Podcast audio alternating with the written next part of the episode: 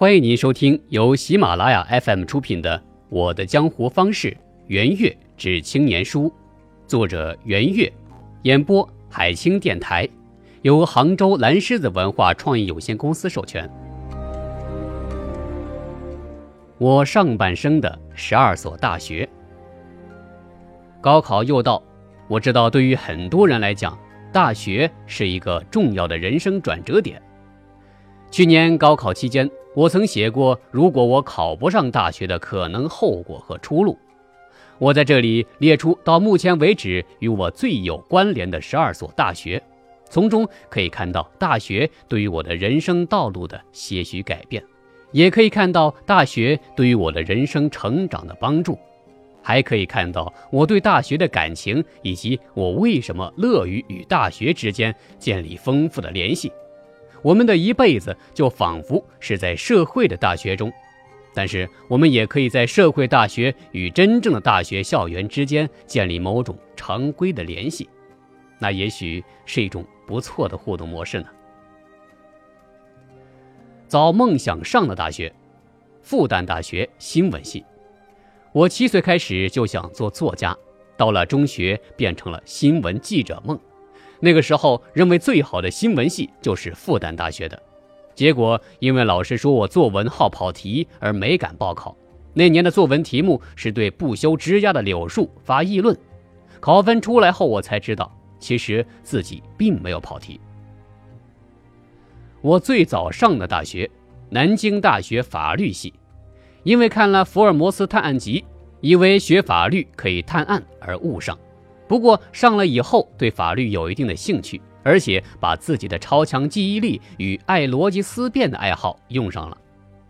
我喜欢那个高水平的同学群体，我也喜欢一座学风扎实并且有很多好老师的课可听的综合类大学。但我不喜欢这个大学那些时候教师内部斗争给我们同学带来的负面感受。我最喜欢的本科老师是周元博教授。写作最多的大学，西南政法学院，地处偏僻的重庆歌乐山下，平时唯一的业余活动是跳交际舞，大部分时间用在与同学比拼谁看书多与发表文章多上面。在三年的时间内，我看了将近九百本课外书，正式发表了二十五篇论文。我在本校的硕士生导师是王旭三教授。我学历最高的大学。北京大学社会学系，北大曾经是我最向往的大学之一，也是我最希望学习社会学的地方。在我创办零点公司之后，尤其觉得有必要去学习时，我选择了北大。即使推崇他的社会学，也是因为在北京就要上一个北京的大学。应该说，在见识面与学术深度上，在教授的严格要求上，北大很值得我尊敬。我在北京大学的导师是袁方与王思斌教授，我个人最尊敬的龚祥瑞教授是北大法律系的教授。我上的最远的大学，哈佛大学公共管理学院，在美国波士顿剑桥镇一个宁静的校园上了最密集的课，估计也是我这辈子最后一次正式的学位学习。我的导师是安娜格林伯格教授。但是与赛奇教授合作最多。我教课最多的大学，清华大学公共管理学院，开过四个学期的每周正式学分课程，使用政策分析方法、领导沟通术、公共谈判、利益集团分析与公共政策辩论。其中，公共谈判课程被 MPA 学生认定为最实用的课程，与薛兰教授合作最多。我带的研究生最多的大学，南开大学国际商学院。如果以每年六个学生计算，目前已经在该校做过三十名研究生的导师。尽管导师的主要职责是指导论文，但是也因此为学校提供了更多的讲座。合作最多的是白长虹教授。我合作节目最多的大学，上海交大安泰管理学院。因为与王芳华院长与赵新云院长助理的深交，我们与该院挖掘出来的“头脑风暴”节目大概已经超过五期，是所有大学里面最多的。我做讲座最密集的大学——西南交通大学。作为兼职教授，我同时与经济管理学院上公共管理学院合作，每次前往访问，总是在短时间内密集安排四到八场演讲、讲座和授课。与经济管理学院的贾建明院长和公共管理学院的陈光院长合作很愉快，并将在两院同时招收商业与政府关系方向的博士生。我受到挑战最大的大学——中央美院设计学院。作为中央美院的兼职教授，我受到的挑战最大，因为本人的美术修养实在有限。但是，我们与他合作开发的产品设计概念开发模式，又是在国内相当前沿的。我领导的公司与中央美院合作的首期社会创意设计师训练班，不久也将开招学员。我去的最少的任兼职教授的大学——兰州大学管理学院。仅仅访问过两次，为该校做过一次演讲。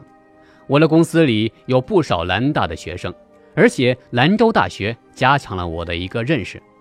在中国基础较好、地理稍偏的大学里面的人才最为实用。我最新要去的大学——耶鲁大学，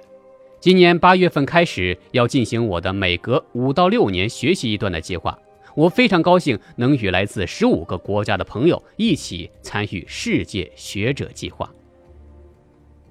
您正在收听的是由喜马拉雅 FM 出品的《我的江湖方式·圆月至青年书》，演播海清电台。上大学的八个真正价值。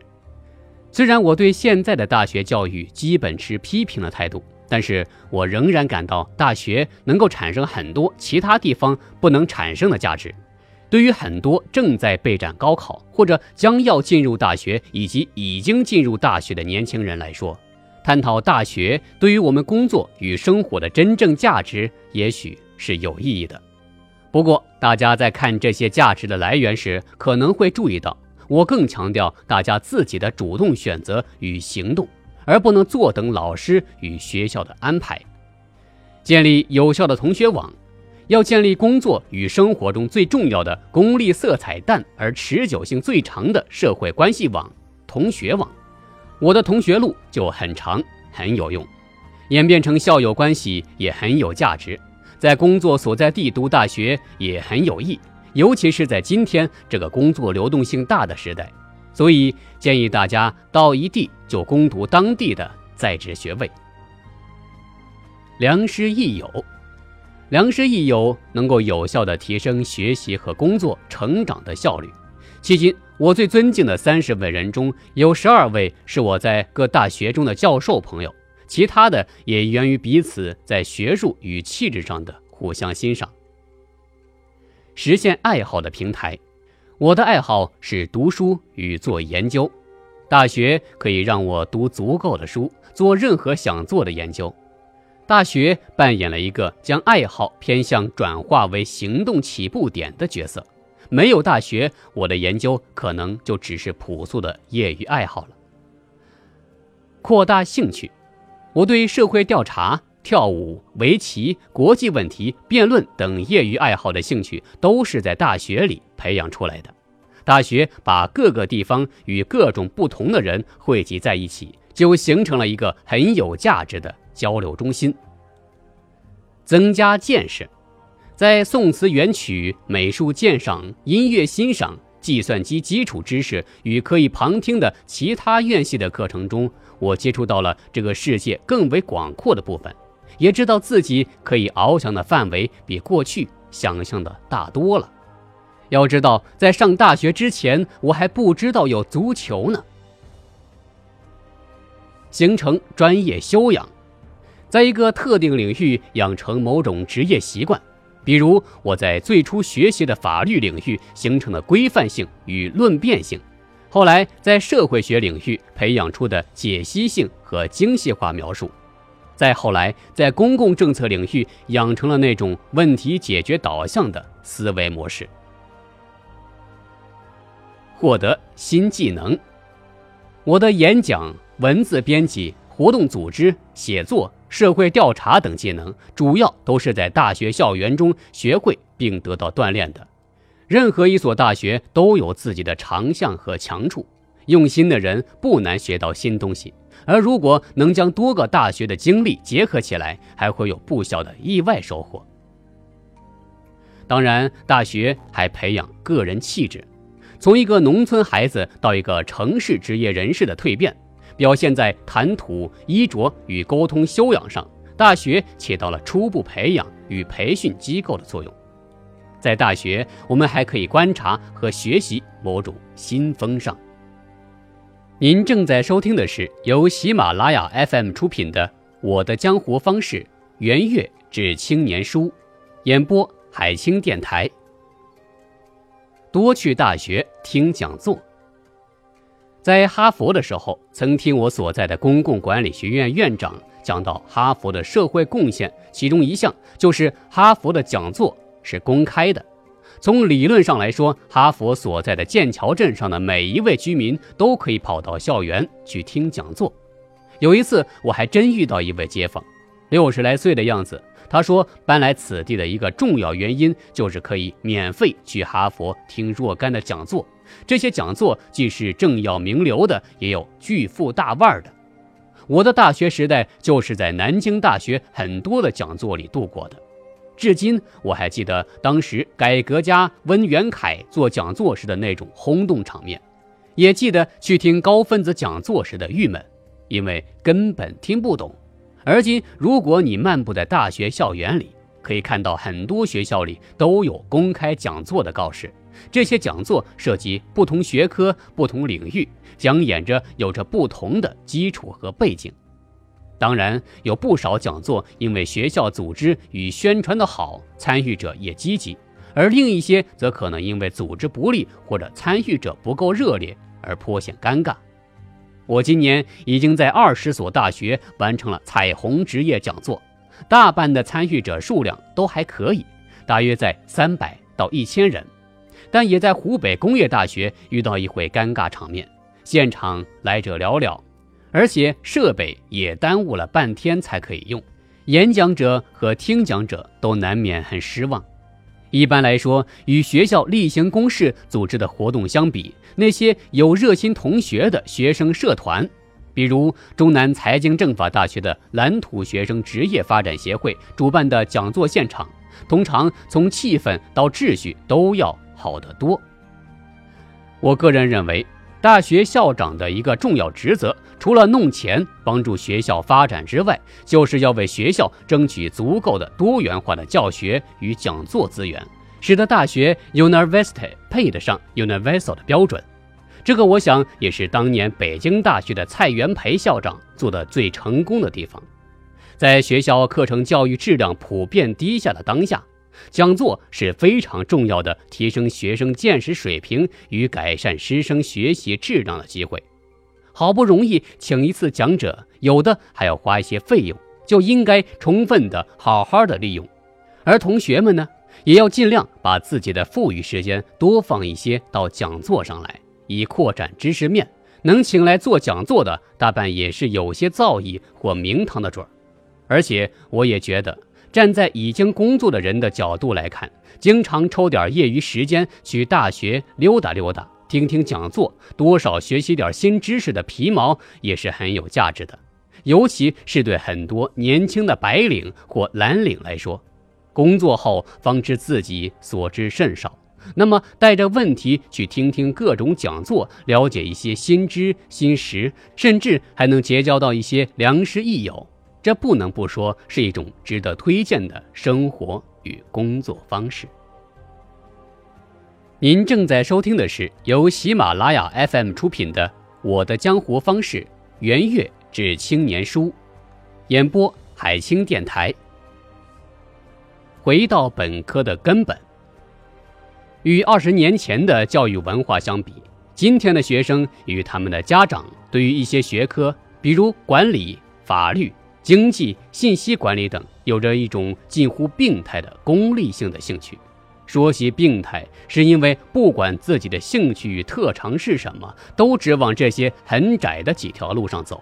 说其功利性，是因为他们一门心思地认为这些学科将来可以有好工作，甚至可以招财进宝、风光无限。其实，不管将来从事哪方面的工作，我认为一些最基础的学科都是非常有必要的，尤其以高等数学、基础物理最为重要。同时，需要文学、艺术鉴赏这一类有助于开发想象力的学科。如果想让青年学生拥有一个有意义的未来，重要的不是在很小的时候就为他确定一个功利的领域，而是要激发他的想象力和进取心。孩子自有他们的潜力，基础教育甚至直到本科都是在为他们挖掘潜力，也不必把本科就当成了专业。说到底，他就是在青少年们还不太懂什么是自己真正想学的东西的时候所做的一个偶然的选择，大可不必那么正儿八经的去要求什么专业对口。我的建议是，尽量让孩子们在上本科时学的杂七杂八一点儿，尤其要多少学一点高等数学。至于本科的管理类，无论是公共管理还是工商管理学科，看似有用，实则有几大弊端。第一，管理类学科需要学生有一定的社会经验背景，如果本科就学，往往不知所云，大多事倍功半。